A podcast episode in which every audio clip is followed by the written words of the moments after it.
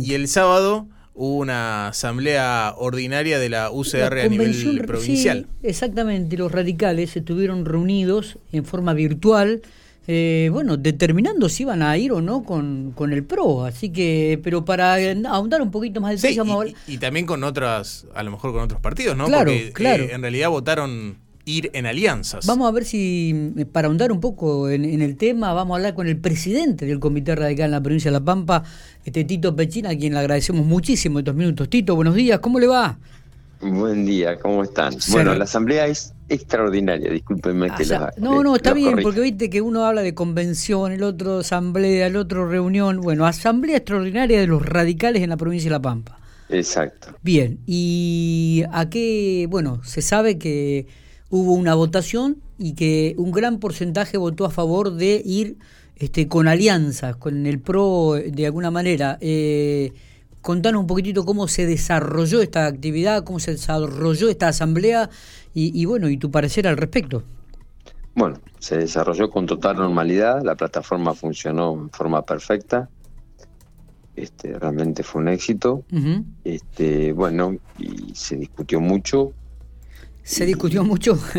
sí, se discutió mucho, se plantaron posturas, se, se, dieron a conocer situaciones este, de distinto nivel, este, integrar una alianza, este, algunos plantearon la diferencia, pero bueno, realmente primó el hecho de que eh, muchos este, radicales que por ahí no hubieran estado de acuerdo en ir en alianza ante el reclamo social este, y el reclamo de, de otros afiliados, decían que lo prudente es ir en alianza. Y esta vez, este, como dijo Garay, este, fue mi caso, ¿no? Voté con la cabeza, no voté con el corazón. Eh, ese fue un poco la definición que, que surge de esta asamblea extraordinaria, que la gente votó con la cabeza y no con el corazón.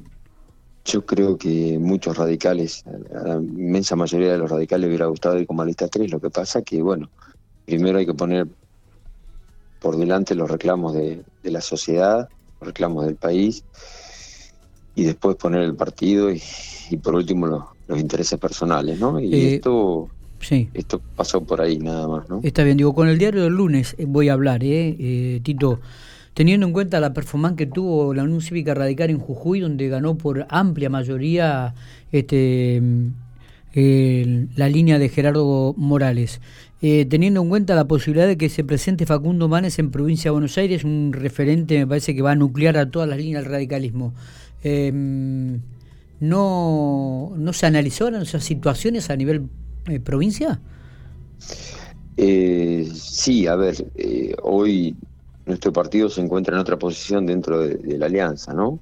A partir de tener un actor de este nivel en provincia de Buenos Aires, este, esto cambia un poquito el escenario. Eh, ya no vamos a ser convidados de piedra y eh, no vamos a ocupar el, lugar que ocupaba Daniel Salvador como vicegobernador este, durante la gestión de Mario Eugenia Vidal, sino que vamos a llevar adelante una, una candidatura que nos va a permitir este, posicionarnos seguramente muy bien dentro de la alianza, ¿no? Y para afuera. Está bien. ¿Y aquí en la provincia de La Pampa? aquí en La Pampa este, hay varios nombres en danza. Este, están jugando varios, varios nombres de hombres y de mujeres y todos con derecho a, ser candidato, ¿no? El tema está, uno de los planteos que se hizo fue cómo sintetizar una fórmula del radicalismo dentro de la dentro de la alianza. Es decir, Está bien. Ustedes van a, me, imagino que van a pedir, este, teniendo en cuenta, eh, vuelvo a repetir, de esto contexto nacional, el radicalismo, si hay una alianza, va a pedir los primeros lugares en la lista. Eh, sí, sí, sí, por supuesto. Bueno, esto es como todo, cuando te sentás a hablar, este, vas a, te perfilás para en función de los antecedentes que hay para pedir los primeros lugares. Este, en función de los antecedentes me refiero al 63% obtenido en el 2017 y al 66% en el 2019. Este, en base a eso este, nos vamos a, vamos a sentarnos a hablar, ¿no es cierto? Está bien. Em, se habla de que hay, hay, un cierto deslí, alguna predilección por este el uno de los candidatos que sería Poli Alto Laguirre este, dentro del ámbito de algunas líneas, este, inclusive dentro de la tuya, Tito? Sí, pero primero Poli Alto Laguirre tiene que ser candidato. Este, Poli Alto Laguirre representa algo nuevo porque es alguien que nunca estuvo en un cargo electivo, nunca eh, nunca ocupó cargos públicos y bueno, es alguien que se decide ocuparlos y se decide. Vamos a ver si lo podemos convencer.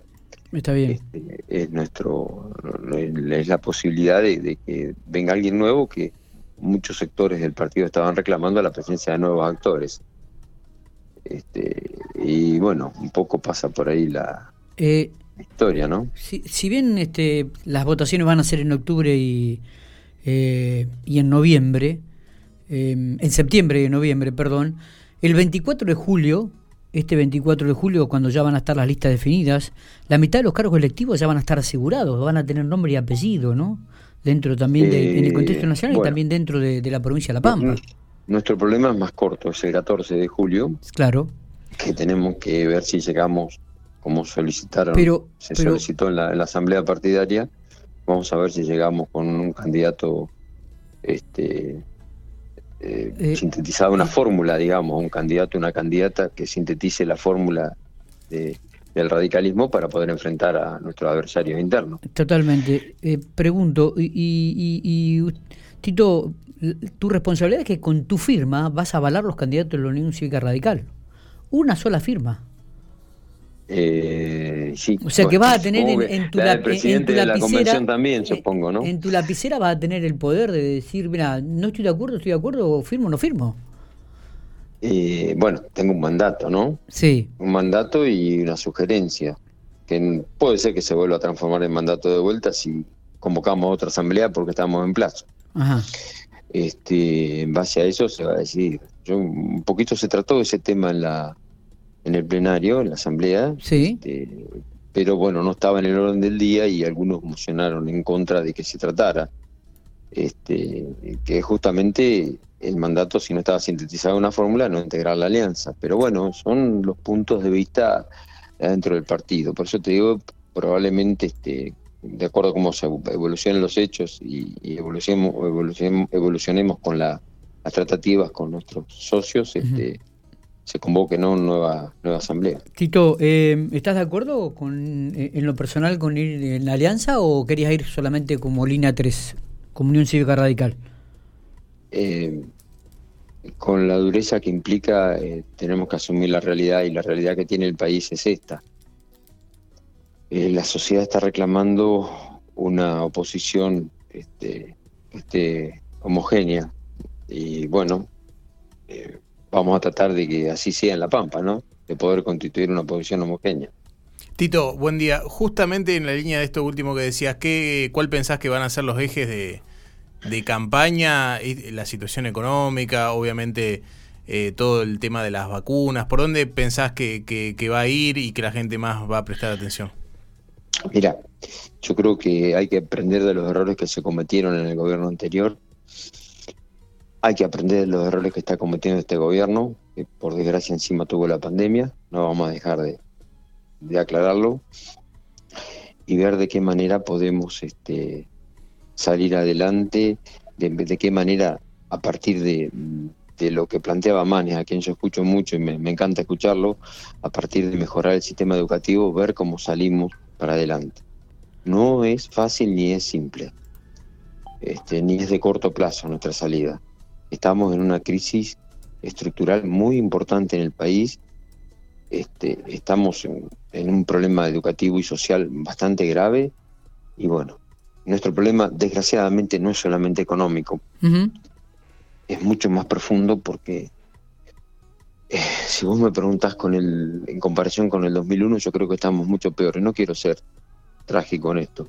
Creo que estamos mucho peor porque la tecnología sigue avanzando, y educativamente no, no avanzamos para, para sostener eso. Y cuando hablo del problema educativo, por supuesto es un problema educativo que viene acarreado de un problema social que tenemos, ¿no? Fíjate sin ir más lejos, cuál es la cantidad de gente asistida que tenemos en Pico por falta de trabajo. Y me parece que ese no es un problema que pueda solucionar un solo partido, es un problema que tenemos que solucionar entre todos, incluso con la gente que está en el oficialismo hoy. Me parece que debemos asumir el nivel de crisis que tenemos en el país para, para ver qué solución le encontramos entre todos. Mm. Seguramente no, no, no va a haber salvadores.